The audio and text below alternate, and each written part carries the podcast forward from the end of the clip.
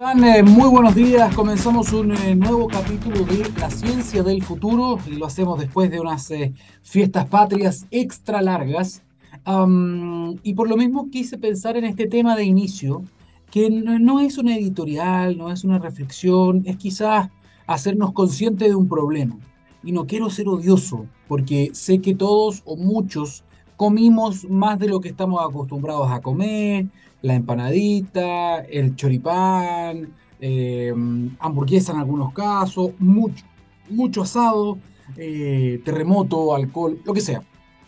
Lo que sí es cierto es que en Chile estamos acostumbrados a que en ciertas fechas, como por ejemplo las fiestas patrias, nuestra ingesta calórica eh, se dispara, aumenta mucho y es parte de la idiosincrasia, es parte de la cultura. No voy a, a tener un discurso en contra de aquello, lo que sí es importante poner eh, de relieve en este momento es que en Chile hay una pandemia que es más grave que la pandemia del coronavirus, que no, no se ha terminado. Por mucho que en Estados Unidos digan la pandemia se terminó, por mucho que hayan políticos en Chile que estén hablando de que la pandemia se acabó. La pandemia se acaba cuando la autoridad sanitaria dice estamos bien. Recién ahí, cuando los expertos, las expertas, los médicos nos digan estamos fuera de la pandemia, recién ahí uno tiene que decir, ya, me relajo. Antes no. Eh, pero ¿cuál es la pandemia a la que me refiero? No es la pandemia del coronavirus. De hecho, no es ningún virus.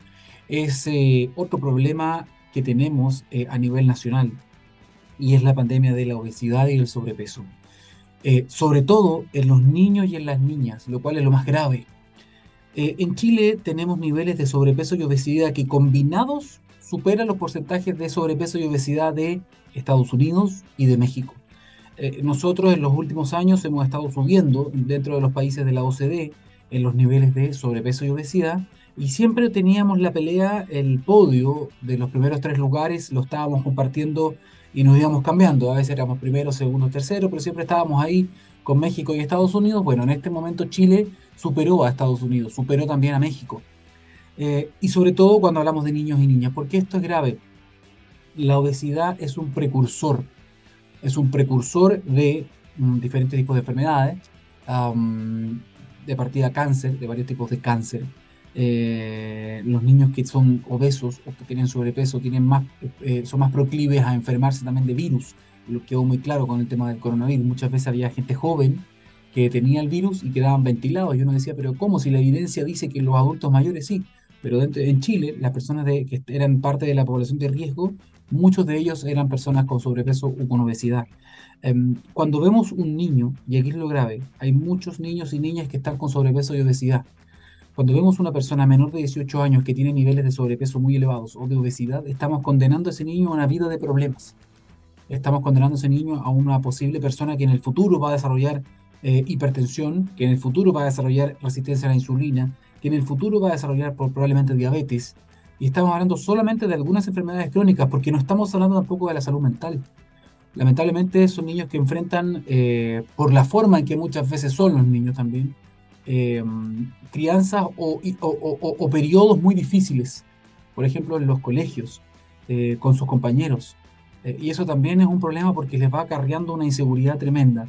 hay un estudio que salió hace poco eh, que más allá de las explicaciones, que tiene que ver muchas veces con la mala alimentación, eh, que dice, por ejemplo, que una de las maneras para poder combatir esto es que los niños o los adolescentes duerman al menos 8 horas. Y eso es una responsabilidad exclusiva de los padres. Lo que los niños se echan a la boca, los niños y las niñas, lo que ellos comen de niños y de niñas, cuánto comen, cuántas veces al día, qué tipo de alimentos, eso es estrictamente responsabilidad de nosotros, de los padres. Cuánto duermen los niños, los hábitos de sueño que tengan, también es estrictamente responsabilidad de nosotros, de los padres. está en manos de la sociedad, de los papás, de las mamás, de los estados, que los niños tengan una mejor alimentación, que duerman bien, y esto les va a dar muchas ventajas para la vida. Gran parte del desarrollo cognitivo se da en base a una buena alimentación, sobre todo cuando son muy, muy chiquititos. Cuando hay malnutrición, cuando hay desnutrición, esos niños parten con una desventaja que después es muy difícil de reparar, muy difícil. Y eso tiene que ver con la ingesta calórica de buena calidad. Eh, en Chile ya no tenemos tanta desnutrición, no quiero escupir al cielo, pero en Chile no tenemos, la desnutrición hoy día no es un problema. ¿Saben cuál es el problema? El problema hoy día es la malnutrición por exceso. Es decir, niños y niñas que están comiendo mucho, pero se están alimentando mal. Se están comiendo mucha comida rápida, mucha comida chatarra, mucha papa frita, pero están comiendo pocos nutrientes, pocas cosas que sean positivas para su cuerpo. Y eso depende de nosotros, de los papás. Insisto, yo sé que a veces hay gente que no tiene tiempo, que tiene que trabajar mucho, pero tenemos que hacernos cargo de eso. Tenemos que hacerles buenas colaciones, tenemos que hacer que coman sus verduras y sus frutas varias porciones al día, por lo menos entre 3 y 5. Todas esas cosas le van a entregar los nutrientes no solamente para que, ojo, no estamos hablando solamente de que sea delgado y no sea obeso, estamos hablando para que su nutrición sea la correcta, para que sus vitaminas sean las correctas, para que su formación de los huesos, de los músculos, del cerebro sea el indicado, sea el aconsejable. Y de esa manera nos estamos asegurando de que nuestro hijo, nuestra hija, pueda desarrollarse con todo su potencial en el futuro. No les quitemos, no les pongamos una muleta de que son chicos. ¿ah? Y eso no tiene que ver con alimentos que son muy caros, no, tiene que ver con alimentos que venden en las ferias libres. Eh, tiene que ver con darle la, eh, eh, su, verdura, su fruta, alimentos balanceados, su carbonada, que son alimentos extraordinariamente ricos, que tienen de todo y que los niños, si los comen de pequeño y los acostumbramos, les van a gustar. No digo que sea solo eso y ser un talibán de la alimentación, pero asegurémonos de que cada ciertas veces al día ellos reciben los nutrientes que necesitan. Y de esa manera le hacemos un favor gigante al futuro. Eh, es parte de lo que quería comentar porque eh, estoy viendo que este problema se está acentuando. No está retrocediendo, se está acentuando. Hagamos que los niños salgan, que pues recuperen los espacios, que vayan a la cancha, los niños, las niñas, que sean como le tocó a uno, correr al cerro, salir, comer bien, tomar la leche, tomar agua, caminar, correr, etc. Y de esa manera nos aseguramos de que nuestros hijos van a tener al menos un comienzo de vida que sea igual al de otros países y al de otros niños que tienen más privilegios. Ayudemos a reducir evidentemente las tasas de obesidad y sobrepeso porque si también disminuimos la enfermedad de salud mental, disminuimos los tipos de cáncer, disminuimos la obesidad, que también somos campeones mundiales.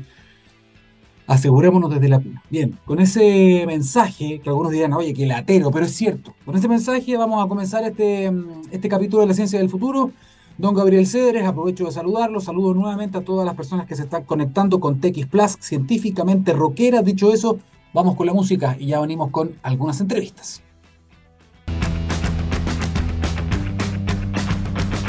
Ya, estamos de vuelta, son las 10 eh, de la mañana con 14 eh, minutos. Vamos a comenzar una entrevista, vamos a hablar de conectividad, vamos a hablar de innovación, vamos a hablar de la academia. Pero antes de eso, un dato. ¿ah? En Anglo American, la innovación está en el centro de todo lo que hacemos, buscando mejores formas de extraer y procesar minerales esenciales para nuestra sociedad, usando menos agua y menos energía, con la ciencia y con la tecnología como principales aliados, colaborando con las comunidades, eh, trabajando para un medio ambiente más saludable, con estrategias para enfrentar entre todos y todas el cambio climático. Así, en Anglo American avanzan con un propósito claro, reimaginar la minería para mejorar la vida de las personas. Es el mensaje de Anglo American. Dicho eso, ahora sí, vamos con la primera entrevista del programa. Vamos a hablar de un, anuncio que ya tuvo su primerito. ¿ah? Eh, se, se, anunció de hecho ahora en septiembre, a comienzo de septiembre, y tiene que ver con un nuevo tramo de una red, una red de alta velocidad que va a potenciar la investigación y también la educación en la macrozona austral. Para hablar respecto de esto estamos eh, en contacto con eh, Paola Arellano, directora ejecutiva de la Red Universitaria Nacional Reuna. Eh, Paola, ¿cómo estás? Bienvenida a la Ciencia del Futuro. Buenos días. Hola Daniel, buenos días, buenos días a ti y a la audiencia. Muchas gracias por la invitación. No, perfecto. Hay que dar a conocer estas cosas, Paola, cómo vamos avanzando y cómo nos vamos conectando, ¿no? Cómo vamos dotando de infraestructura digital de gran nivel, además, a instituciones educativas también eh, en la zona sur del país. Cuéntanos un poquitito de qué se trata este, esto del nuevo tramo de la red y qué es Reuna para quienes no conocen Reuna. Ya, te cuento qué es Reuna. Reuna es una red de investigación y educación que fue creada hace ya muchos años, más de 30 años, por el Consejo de Rectores en su momento, para conectarse entre ellos y con el mundo. De hecho, un dato tal vez anecdótico ya para hoy es que Reuna fue el primer proveedor de Internet de Chile. De hecho, fue la institución que trajo Internet a Chile. Al poco andar, después que Internet se vuelve un commodity, Reuna se reenfoca y se estructura bajo un objetivo que es proveer plataformas digitales de alta calidad para el sistema de ciencia y educación de, de, Chile y tenerlo interconectado. Hoy día, o hasta antes de este hito que vamos a hablar hoy, Reuna tenía una cobertura que iba desde Arica hasta Puerto Montt, conectando y uniendo a más de 40 instituciones de este sector. Y ahora, con este nuevo hito, ustedes van cubriendo un segmento o un tramo que no estaba conectado o que estaba débilmente conectado. No, eh, a ver, conectado a Internet estaba. Lo que no estaba era conectado a estas redes de investigación y educación. Una cosa que no te dije, eh, la pregunta anterior, es que las redes como Reuna existen en la mayoría de los países desarrollados, del orden de 100 países, y lo que van haciendo es una gran red global. ¿Y por qué? porque hoy día la ciencia, bueno, ya lo sabemos hace mucho tiempo, es muy transversal y eh, lo que sucede en Chile, lo que sucede en nuestra Patagonia afecta a nivel global. Entonces existen muchas colaboraciones y para que ese conocimiento, esa información y esos datos puedan fluir desde distintos países hacia Chile o de Chile hacia el mundo, necesitan este tipo de infraestructura. Entonces, ¿qué pasaba con la macrozona austral? Es que estaba oscura en ese sentido no había una conexión, una red dedicada especialmente para ciencia que propicie ese ambiente de colaboración. Y eso es lo que marca este hito y eso es lo que marca el proyecto Patagonia, su objetivo. Perfecto. ¿Qué es lo que viene ahora para este proyecto? Porque entiendo que hay un segundo hito en camino. Sí. Eh, el proyecto, que es un proyecto apoyado, financiado por la ANID, por la Agencia de Investigación y Desarrollo, se planteó tener una cobertura del territorio mm, chileno continental. Es decir, llegar hasta Punta Arenas, idealmente hasta Puerto Williams, donde también hay centros muy destacados de investigación subantártica.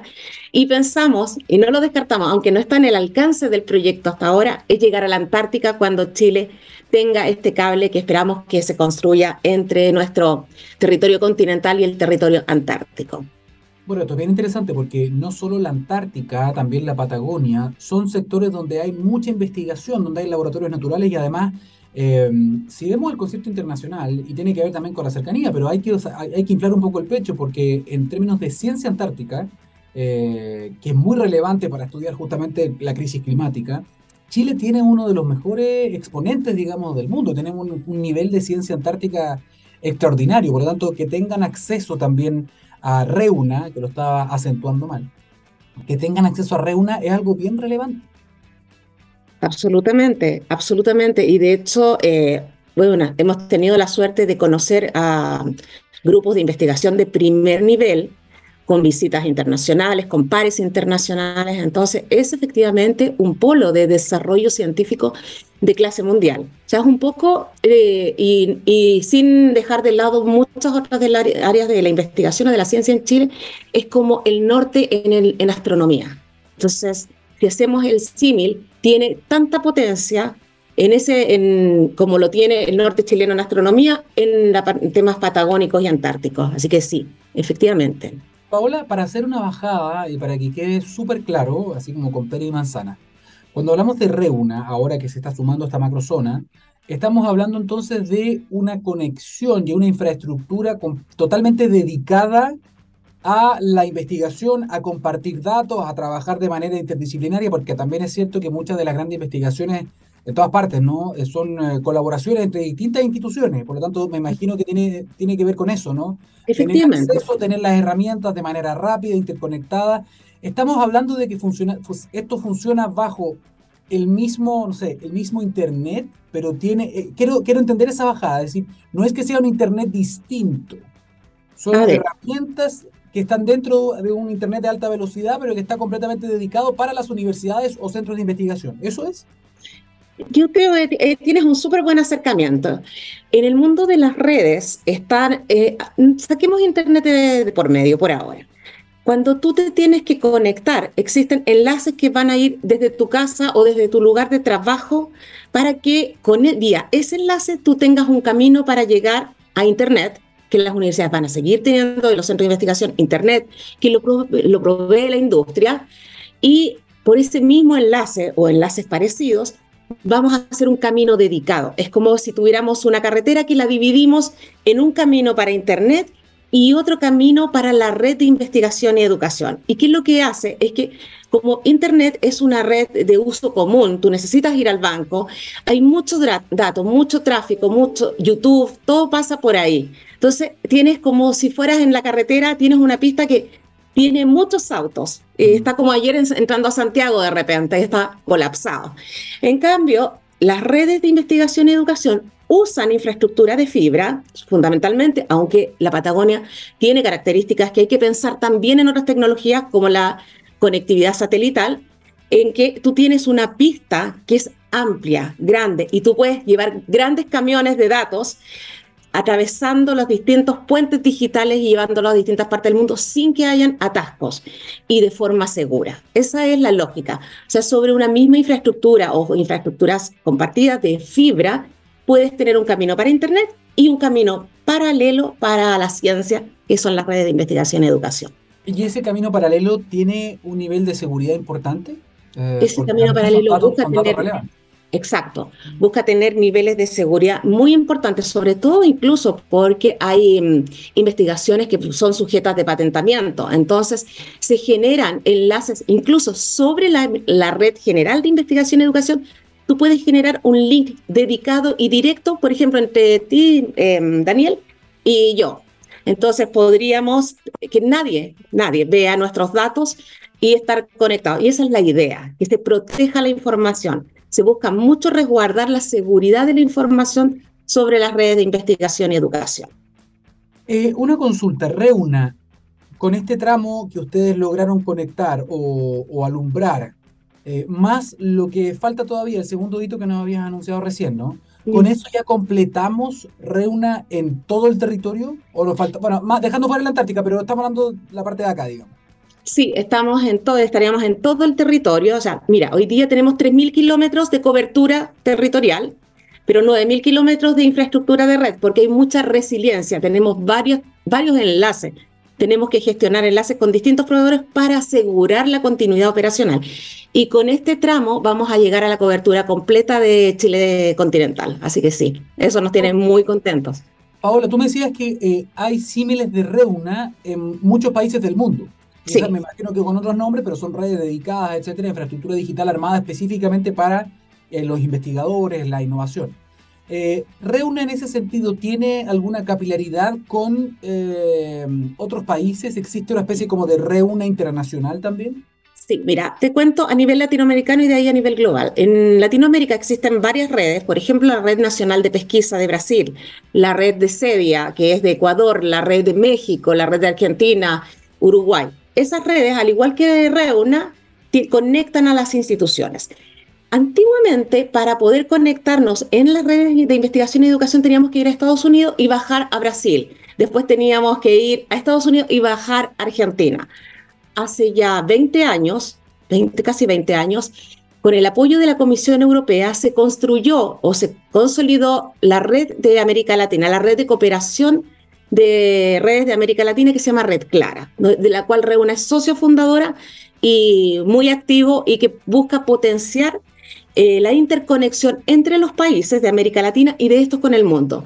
Contarte que a principios de este año logramos un hito muy importante, luego de muchos años de trabajo, de tener un puente entre América Latina y Europa directamente. Es el proyecto Vela. Este proyecto es emblemático porque tiene capacidades muy altas para conectar a América Latina, la ciencia de América Latina con la ciencia de Europa directamente. Antes todo tenía que pasar por Estados Unidos para llegar a Europa. Ahora tenemos un nuevo cable que nos conecta directamente con Europa. Ah, eso te iba a preguntar. Entonces aquí también estamos hablando necesariamente de hardware, estamos hablando de cables específicos, cables submarinos propios de esta red. Mira, te cuento, ese cable, lo que nosotros hicimos con los países de, ahí nos juntamos países de América Latina con Europa, eh, conseguimos un fondo de financiamiento de la Comisión Europea del orden de los 25 millones de euros y lo primero que se hizo fue estudiar la factibilidad de que ese cable existiera, porque no había, o los cables que habían estaban muy antiguos como para soportar los crecimientos que se venían. Eh, la Comisión Europea aprobó un primer proyecto y se hizo el estudio de factibilidad, el cual dio positivo. Había mucho interés, además por un tema también geopolítico. No todos los datos de Europa quieren pasarlos por Estados Unidos y así los países, los continentes se protegen. Entonces, eh, dada la factibilidad, se dio el ok para el segundo tramo. ¿Y qué es lo que se hizo? No es que nosotros como redes construyamos las redes, sino que nosotros dijimos, miren señores que construyen cables en el mundo, nosotros tenemos 25 millones de euros para un cable para la ciencia, para una capacidad para un cable para la ciencia, porque un cable entre, mm, entre América Latina y Europa no cuesta 25 millones, cuesta del orden de los 160 millones de, dólares o 200 millones de dólares. Entonces, lo que dijo la industria, dijo, wow, tengo un cliente muy interesante que es la educación y la investigación, que necesita este cable y tiene una capacidad de financiar en el momento cero una inversión. Entonces dijeron, esto disminuye el riesgo para la industria y hace viable un proyecto económico. Entonces la empresa que fue el Alink se, se gana esta licitación y construye el cable y nos deja a nosotros una capacidad muy eh, importante de, sobre esa infraestructura que se construye, pero también sobre esa infraestructura lo deja para temas comerciales. Entonces, ellos son los que operan. Nosotros, los que operan el cable, la parte comercial, nosotros operamos el cable desde la perspectiva eh, de la ciencia. Entonces, no construimos, pero sí apalancamos el desarrollo de la industria de telecomunicaciones a nivel global. Perfecto, o sea, me imagino, estoy tratando de visualizar, me gusta visualizar las cosas, o sea, eh, un cable submarino más construido por esta empresa, en el cual ustedes, o Reuna en este caso, tiene gran parte de esta capacidad de esa fibra, está dedicada para Reuna. Y para, Reuna, para, Red Clara, en realidad, porque es compartida con los países de la región. Ahora, no solamente está, eh, y no quiero decir no solamente como algo sencillo, digamos, algo súper difícil, y usted lo ha logrado durante todos estos años, el tema de, de, conectar de manera dedicada, rápida y tener disponibilidad digital, pero también es cierto, y me imagino que es un desafío tecnológico para Reuna y para todas las redes que son similares a Reuna, porque las investigaciones hoy día cada vez son más complejas, sobre todo en el campo, por ejemplo, del cambio climático, de las energías renovables, para qué decir de la astronomía, la cantidad de datos, también de la medicina, ojo, la cantidad de datos que se están generando son extraordinariamente altos. Por lo tanto, también va de la mano de un desafío para ustedes, en el fondo que yo estoy generando y estoy transmitiendo cada vez una cantidad de datos mayor, un volumen de datos más robusto. Eh, por lo tanto, a lo mejor explícame si me estoy equivocando con la pregunta, porque estoy mezclando algunas cosas que a lo mejor no tienen mucho sentido, pero esta red soporta, tiene esa capacidad de soportar esa gran cantidad de datos sin que la autopista se llene, ¿se entiende? Esa es la idea. La red tiene que tener esa capacidad. En el caso de Patagonia en particular, estamos partiendo con una capacidad más pequeña, pero se va a ir ampliando en el marco del proyecto. Son cinco años de proyecto. Pero la idea de estas redes es que esa capacidad no se sature. Siempre haya espacio para que la creatividad de mm, de Daniel en, dice, no, yo acabo de hacer un acuerdo con Alemania y vamos a trabajar y vamos a movilizar muchos datos, o voy a usar el centro supercómputo de Barcelona, necesito una autopista, Daniel pueda entrar sin problema. Entonces, esa es la lógica de estas redes. No funcionan como las redes de Internet en el sentido que ellos buscan saturar, que se ocupe al máximo, que a veces tú tienes los 300 megas que dice el proveedor que los tienes, pero si te vas a las 10 de la noche donde están viendo todo Netflix, ya no llega a 30 megas. Entonces, esa lógica no se aplica acá. Acá la lógica es que tú, en el momento que lo necesites, tengas la capacidad para mover los datos, para colaborar además internacionalmente. Una cosa importante que tú mencionas es, no solo se necesita la conectividad en la ciencia, hoy día tú necesitas tener centros de almacenamiento de datos porque se está generando todos los días cada vez más, más, más información y es importante también tener la historia, o sea, poder tener secuencias. Para, para trabajar, por ejemplo, en el tema de inteligencia artificial, tú tienes que tener una gran cantidad de datos que te permita generar los modelos y no se distorsionen con, y se sesguen. Y además tienes que tener procesamiento de datos, que es cómo a estos datos yo los meto en una máquina que genere inteligencia. Reuna no tiene todo eso, pero sí colabora. Por ejemplo, trabajamos con el Centro Nacional de Supercómputo acá en Chile, que es una iniciativa colaborativa que está en la Universidad de Chile, pero es un centro nacional. Y ese centro está conectado a Reuna. Entonces, la lógica es que tú vayas estructurando sistemas integrados de colaboración. Y esa lógica se da a nivel mundial. Por ejemplo, el, no, más, eh, ¿cómo se llama? el Mare Nostrum de Barcelona. También está conectado a la red de España, que es Red Iris, y así el Centro Supercómputo de San Diego, que está conectado a la red de Internet 2. Entonces, hoy día un investigador podría decir, ¿sabes qué? Yo estoy en una colaboración con España y voy a usar Mare Nostrum, y va saltando hacia, hasta llegar a España. Entonces, esa es la lógica. Quiero conocer el Mare Nostrum, de hecho, conozco en la calle de, Santiago, en, el CMM, el, Laboratorio Nacional de Supercómputo, espectacular.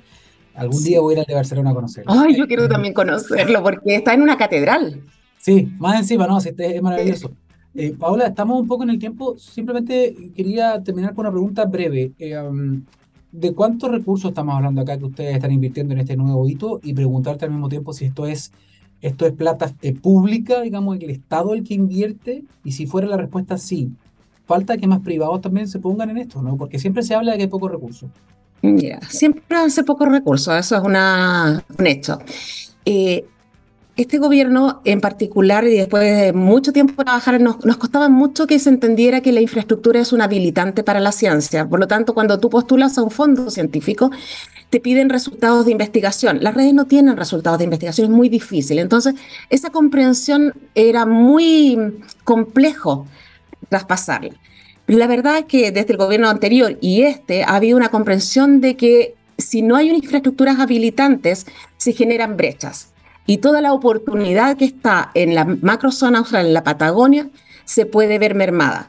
En ese sentido, hoy día, este proyecto tiene un cofinanciamiento de la Agencia Nacional de Innovación para el Desarrollo que es de 800 millones a cinco años. Si te fijas, un, un monto bastante magro para lo que se espera. Nosotros vamos a necesitar más recursos, porque otra cosa que es importante decir, esta zona es muy amplia. De hecho, mira, yo no sabía que es un tercio del, del territorio continental. Y hay muchos grupos de investigación que están en los glaciares que no van a llegar con fibra. Entonces vamos a tener que pensar en otro tipo de infraestructuras. Sí, vamos a necesitar nuevos fondos. Parte de los recursos también los pone Reuna con toda la ingeniería, horas hombre, operación, para que esto sea una realidad. Y también otra parte de los recursos los pone eh, la academia o los grupos de investigación, porque la idea es que si en algún momento, que espero que no suceda, no contemos con los fondos de gobierno, necesitamos mantenerlo, esto se mantenga igual que Reuna. O sea, que se proyecte en el tiempo, no sea un proyecto que se financió, se acaba el financiamiento y se termina el proyecto. Eso es fundamental apuntar a la sostenibilidad y también la industria. Aquí tiene que haber una comprensión de la industria en que Reuna no es un competidor, es un aliado. Permite hacer crecer la industria, permite hacer crecer la ciencia. Entonces, en la industria necesitamos que se abran a nuevos modelos. A veces ven en esto una, una competencia de Reuna. No, al contrario, esto ha permitido que crezcan, que las universidades tengan más demanda eh, de servicios comerciales. Entonces, porque hay una mayor internalización de la digitalización al, al interior de las universidades y centros de investigación. Claro, es como un win-win, ¿no? Ustedes son un, Absolutamente. super, habilitador. Eh, Paola Arellano, directora ejecutiva de la Red Universitaria Nacional Reuna, muchísimas gracias por, eh, por darnos a conocer todo lo que están haciendo y felicitaciones por este hito. ¿eh? Que, sigan, que les siga yendo muy bien. Muchas gracias, Daniel. Que estén muy bien. Muchas gracias a la audiencia. Chao. Bien, vamos a seguir avanzando nosotros ¿ah? con una, un recordatorio que ya ni siquiera debería hacerlo, pero lo vamos a hacer igual. La situación de la región metropolitana y la zona centro-norte es alarmante. Llevamos 13 años continuos de megasequía y durante el 2021 tuvimos el invierno más cálido en los últimos 72 años, lo que nos deja frente a la sequía más extrema de toda la historia registrada para la zona centro-norte. Todo esto nos reafirma que el cambio climático lamentablemente no nos va a dar tregua, esto no va a cambiar. Del aporte de todos y todas depende cuidar nuestra agua y asegurar su futuro. Cada gota, cada una cuenta, es el mensaje de Aguas Andinas. Vamos rápidamente a la música, ya estamos de vuelta con más Ciencia del Futuro. No se vayan. Eso fue Chevelle, ah, con vitamina R, Vitamin R. ¿Estuvo bien o no, don Gabriel? Mira, son las 10 de la mañana con 39 minutos. Eh, continuamos con la ciencia del futuro y partimos con una pregunta. ¿Alguna vez ha escuchado hablar de Slack? Se trata de la plataforma de mensajería de Salesforce basada en canales que reúne a personas y herramientas de una organización, pero en un solo lugar. Esto permite que todos puedan mantenerse, mantenerse alineados, también productivos logrando así el éxito desde cualquier parte. Además, una de las principales ventajas de Slack es que es una plataforma que se puede adaptar a grandes empresas y también a pymes, por lo que puedes personalizarla fácilmente de acuerdo a la forma en la que funciona tu negocio. Conoce más de Slack y todas las otras soluciones de Salesforce en sfdc.co slash Chile. Bien, ahora sí, con esta mención vamos a la última entrevista de este capítulo. ¿ah? Estamos conectados con Felipe Ormazábal, el subgerente de sostenibilidad de Blumar Seafoods. ¿Cómo estás, eh, Felipe? Bienvenido a la Ciencia del Futuro. Muy, muchas gracias. Eh, estoy muy encantado de, conocerlos y también de compartir las iniciativas que hemos desarrollado como compañía, Daniel. Perfecto. De hecho, eh, te, te, quisimos invitar porque entiendo que lograron un hito. Ahora, tú me vas a explicar si este hito es el máximo que han tenido o no, es por lo menos lo que a nosotros nos han destacado. Y tiene que ver con que ustedes, que son una empresa pesquera, una empresa salmonera, lograron gestionar más de 800 mil kilos, o sea, 800 toneladas de residuos eh, en un esquema de economía circular, lo cual suena muy importante. Cuéntanos un poquitito respecto de este hito y cómo se enmarca dentro de eh, la operación de la compañía.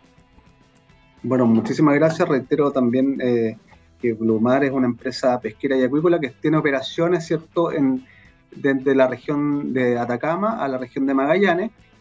y nosotros hemos trabajado los últimos años con nuestra estrategia de sostenibilidad y la verdad es que la estrategia de sostenibilidad la quisimos alinear a la estrategia de negocio, que tiene todo el sentido del mundo para poder lograr impregnar ¿cierto? la conciencia y el equilibrio eh, tanto económico, social y ambiental en nuestras operaciones. Y una iniciativa destacada que nosotros hemos desarrollado este último año eh, tiene que ver con la alianza que hemos hecho con la empresa ecológica, dentro del cual hemos logrado en el último año poder reciclar, más que reciclar, sino que gestionar aproximadamente 800.000 kilos, que son 800 toneladas, de residuos provenientes de nuestros centros de cultivo que están principalmente en la región de Aysén. Estos son gestionados y trasladados, ¿cierto?, desde eh, los fiordos australes de la, de la región de Aysén hacia eh, la región de los lagos, donde esta alianza que nos permitió eh, tener un, un partner estratégico como una empresa ecológica con toda la experiencia que ellos tienen,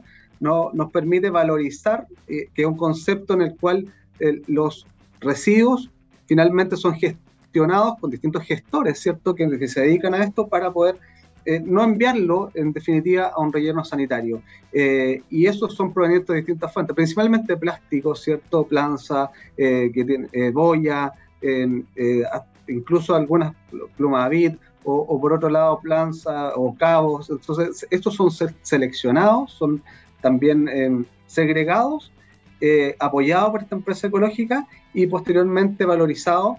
Eh, y eso nos permite a nosotros consolidar esta información a través de herramientas eh, como software que pone a disposición esta empresa para que nosotros podamos realizar la trazabilidad de, este, de estos residuos y por otro lado también cumplir con los requerimientos ambientales que nos exige el Ministerio de Medio Ambiente declarando estos residuos como reciclados dentro de las plataformas que, que tiene la regulación chilena.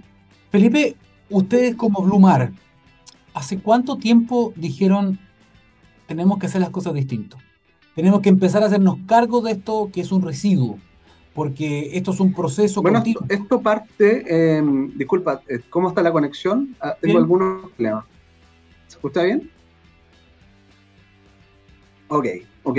Bueno, nosotros partimos aproximadamente el año fines de 2015, eh, formalizando de alguna manera eh, eh, tanto por el trabajo que teníamos con nuestras comunidades, como también en la cercanía que teníamos con, con eh, y también la gestión económica, social y ambiental, formalizando, reitero, nuestra estrategia de sostenibilidad. y eso fue un punto de partida para poder nosotros establecer un plan de trabajo, tener un presupuesto, tener también personas responsables e impregnar esto también en las operaciones de la compañía.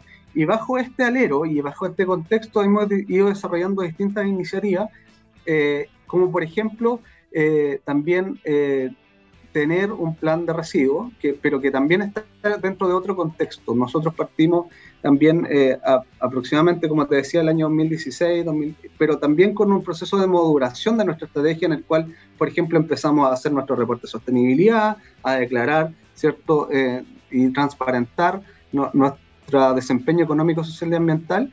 Y en este proceso de maduración que tienen todas las empresas cuando parten, eh, evidentemente que se van asumiendo compromisos mayores. Eh, y, producto de eso nosotros tuvimos un hito importante eh, el año 2020, 2021, donde, donde se firmó un acuerdo de financiamiento de la empresa con un banco extranjero que se llama el Rabobank, en el fondo un crédito sindicado, en el cual estas, este búsqueda de financiamiento que tuvo que realizar la empresa está que tienen que ver con el ámbito de sostenibilidad.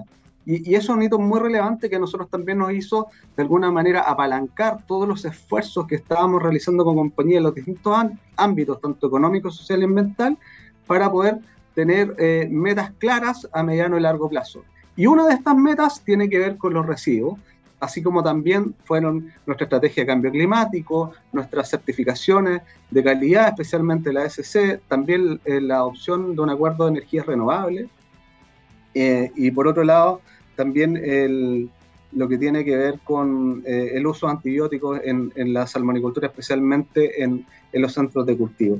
Por lo tanto, ese marco es el que da nuestro plan de trabajo y, los esfuerzos y las distintas áreas de la compañía que participan en estos distintos proyectos.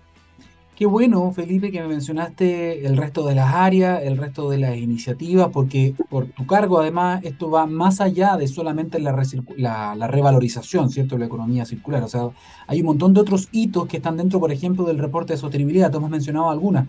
Y por eso mismo aprovecho de preguntarte, como justamente en tu cargo de subgerente de sostenibilidad, ¿Qué es lo que han hecho también en los últimos años, junto con esto de revalorizar, por ejemplo, residuos? O ya no siquiera hablar de residuos, porque si tú lo revalorizas ya no es un residuo, ¿no? Pero, eh, ¿qué es lo que están haciendo también para disminuir, por ejemplo, el impacto? Para disminuir eh, la huella, que son cuestiones que todas las compañías de todos los rubros están haciendo ahora porque no hay otro camino, ¿no? Y muchas veces las empresas, sobre todo las empresas, por ejemplo, la pesquera o las empresas que se dedican a la acuicultura, siempre están ahí un poco en la mira, también desde el punto de vista medioambiental, del impacto. Por lo tanto, ¿qué es lo que han hecho ustedes también durante estos años que uno diga, ah, ya, están trabajando en esto? Nosotros, yo creo que trabajamos activamente a nivel gremial y a través de industrias. La, industria pesquera, eh, especialmente en, el biobío, a través de un plan de trabajo que se ha desarrollado con pescadores industriales del biobío, donde participamos nosotros y también otras cuatro empresas de la región, principalmente ya tenemos una agenda de trabajo conjunto. Por ejemplo, muestra de eso tiene que ver con la firma de, una, de acuerdo de producción limpia que lo maneja ¿cierto? la Agencia de Sustentabilidad y de Cambio Climático para poder eh, gestionar los residuos de nuestra flota pesquera, los residuos asimilables a domiciliarios que tienen que ver con el manejo de los residuos dentro de las embarcaciones para que estos sean posteriormente reciclados o valorizados. También, eh, por el lado de salmones, Recientemente, el año pasado, se hizo la formalización de un acuerdo de producción limpia para el, la industria salmonera desde la Araucanía hasta, hasta la región de Magallanes. Por lo tanto, en primer lugar, yo creo que hay una agenda y una conciencia conjunta de ambas industrias en el cual se están dando pasos importantes a través de un plan de trabajo formal y donde varias áreas están participando. Por otro lado, también la empresa tiene su propio plan de trabajo y eso tiene que ver también con eh, la adopción de ciertas metas como las que te mencioné anteriormente, y, y, por otro lado también esto irlo haciendo orgánico dentro de la empresa, porque somos conscientes de que son ambas actividades que tienen impactos, tienen impacto eh, en la pesca, ¿cierto? Nosotros tenemos eh, recepción de pesca por parte del sector artesanal, también tenemos flota propia en la pesquería del Jurel, eh, hacemos harina y aceite de pescado, eso produce olores y hay, hay importantes inversiones también recientes que hemos hecho para poder mitigar esos impactos en nuestras comunidades. Por otro lado, también los salmones, a través de esta PL, está fijando una ruta para eh, la, economía circular, pero a nivel de industria, no solamente de empresas. Por lo tanto, yo creo que es, importante el esfuerzo conjunto. No obstante, las empresas tienen que tener su propia agenda eh, para poder de alguna manera hacer la bajada con los distintos equipos. Por ejemplo, nosotros eh, a partir de este hito importante que te comentaba, de, un crédito vinculado a la sostenibilidad, para poder tener metas y establecer desafíos de corto, mediano, plan, largo plazo, tuvimos que hacer un levantamiento interno, tuvimos que establecer una línea base, eh, tener y hacer diagnósticos respecto de cómo estábamos gestionando estos ámbitos ambientales eh, para poder responsablemente después establecer una estrategia de cambio climático que tiene también una vinculación con la agenda que el propio país está estableciendo a la carbono neutralidad del 2050 y así también con otros desafíos. Por lo tanto, yo creo que, eh, y como tú lo decías al principio, eh, las industrias y las empresas hoy día no pueden estar ajenas a los desafíos que tiene el planeta en términos de sostenibilidad eh, y las empresas van adoptando las medidas eh, en función de los recursos, ¿cierto? de los esfuerzos conjuntos y también de eh, la impregnación de estos conceptos y el, cambio cultural para que las operaciones y las personas que gestionan las operaciones vayan realizando los cambios y esto podamos hacerlo de manera efectiva. Felipe, hay una, hay una ley, me imagino que tú estás familiarizada con, con ella, con este cuerpo legal, que, que, está entrando en vigencia de manera progresiva, ¿no? que es la, la ley REP la ley de responsabilidad extendida del producto. Yo, yo entiendo cómo, cómo opera esa ley, por ejemplo, en lo que son los productos que utilizamos todos los días en la casa, no sé, por una empresa que me vende una caja de leche, por ejemplo, que pueda tener que pasar a buscarla, el, envase, ¿no? En el caso, en el caso de, de, la industria en la que están ustedes, la ley REP, ¿de alguna manera les llega en algo o, o para ese tipo de industrias no? Sí, pero en menor medida. Eh, y te explico por qué. En el fondo, nosotros somos una empresa que con, eh, em, con, operaciones destinadas principalmente a la exportación, tanto la pesquera como la salmonera. Eh, por ejemplo, la, industria salmonera es la segunda industria exportadora después del cobre, genera más de 70.000 empleos la industria pesquera es súper relevante en la región del Biobío eh, y nosotros exportamos jurel, eh, harina, aceite de pescado y también salmón en distintos formatos. Eh, por lo tanto, nuestros clientes son mayoritariamente extranjeros, grandes cadenas de retail o también, también por ejemplo, en el jurel, países principalmente de África, también estamos entrando en Europa, Perú, etc. por lo tanto, hoy día el requerimiento de nuestros clientes, principalmente en temas de packaging, eh, lo, está, lo estamos haciendo y gestionando con ellos. Nosotros como empresa no estamos en el retail nacional donde sí aplica esta ley, eh, pero el mundo está avanzando en ese sentido y, en algún momento va a llegar eh, y, por ejemplo, los esfuerzos que está haciendo la industria en términos de packaging sustentable para en, que, tiene que ver con el envoltorio de nuestros productos, eh, efectivamente van a ser en el futuro eh, no muy lejano un requerimiento que vamos a tener que ajustar. Eh, pero las empresas hoy día están trabajando firmemente en la adopción de medidas progresivas, porque en el fondo de un día para otro también hay que adoptar medidas, contratar personas, tener también asesores adecuados para poder establecer una, las metas que nos exige la ley REP. Pero en particular nuestra empresa, eh, a través de la de, de, de que se llama Pacific Blue, estableció un plan de trabajo, están también trabajando con asesores adecuados y tener también una hoja de ruta eh, bien clara para poder cumplirlo. Ahora, eh, yo creo que es un desafío importante para, para las empresas. Hoy día eh, no solamente a través de la ley, sino que también a, través de las exigencias de los propios consumidores. Todos nosotros hoy día estamos también más sensibles a, la compra eh, tanto de alimentos como también de insumos eh, y nos vamos fijando cada vez más en, la ruta o también en la huella que eso va dejando en el planeta. y ese cambio cultural ha sido súper acelerado en estos últimos años. Eh, enfocándome más en el área de la pesca, más que en el de la acuicultura, porque ahí ustedes van manejando las cuotas, ¿no? Ustedes tienen que cultivar peces, básicamente. Efectivamente. Los salmones. En el caso de la pesca, cuando estamos hablando ya del océano, de los mares, y tú que estás a cargo además de sostenibilidad, es decir, de que, de que la operación sea sostenible en el tiempo. Me imagino que ustedes están con la mente puesta en 10, 20, 30 años más, no en el 2022, ¿no? Ustedes están en el 2032 pensando cómo sostenemos esto. Y además, no solamente cómo lo sostenemos, sino que cómo lo hacemos crecer. Porque hay parte de este modelo, y esto no es solo para ustedes, pero para todas las empresas del mundo se manejan con datos y con cifras de venta. Por lo tanto, si yo vendí 100 este año, el próximo año, para que sea un buen año, me imagino que también aplica para ustedes, tengo que vender 101. Eh, no puedo vender menos. Así funcionan todas las empresas del mundo. ¿Cuál es el problema? que hay un montón de reportes, me imagino que ustedes también los tienen, respecto de la salud de los océanos, respecto de eh, el tiempo que necesita para ir regenerando las especies y cómo hemos ido castigando además el océano. No ustedes, a ¿ah? todos los seres humanos, ¿no? Con la basura, con todo lo que hacemos en, en, las aguas, ¿no? Eh, ¿Cómo, ¿Cómo, van manejando eso ustedes? ¿Van, ¿Van observando? Hay estudios internacionales que dicen, oye, la salud de las especies que nosotros pescamos está así. Por lo tanto, hay que ahora detengámonos, esta es la cuota permitida. ¿Qué genera esos consensos?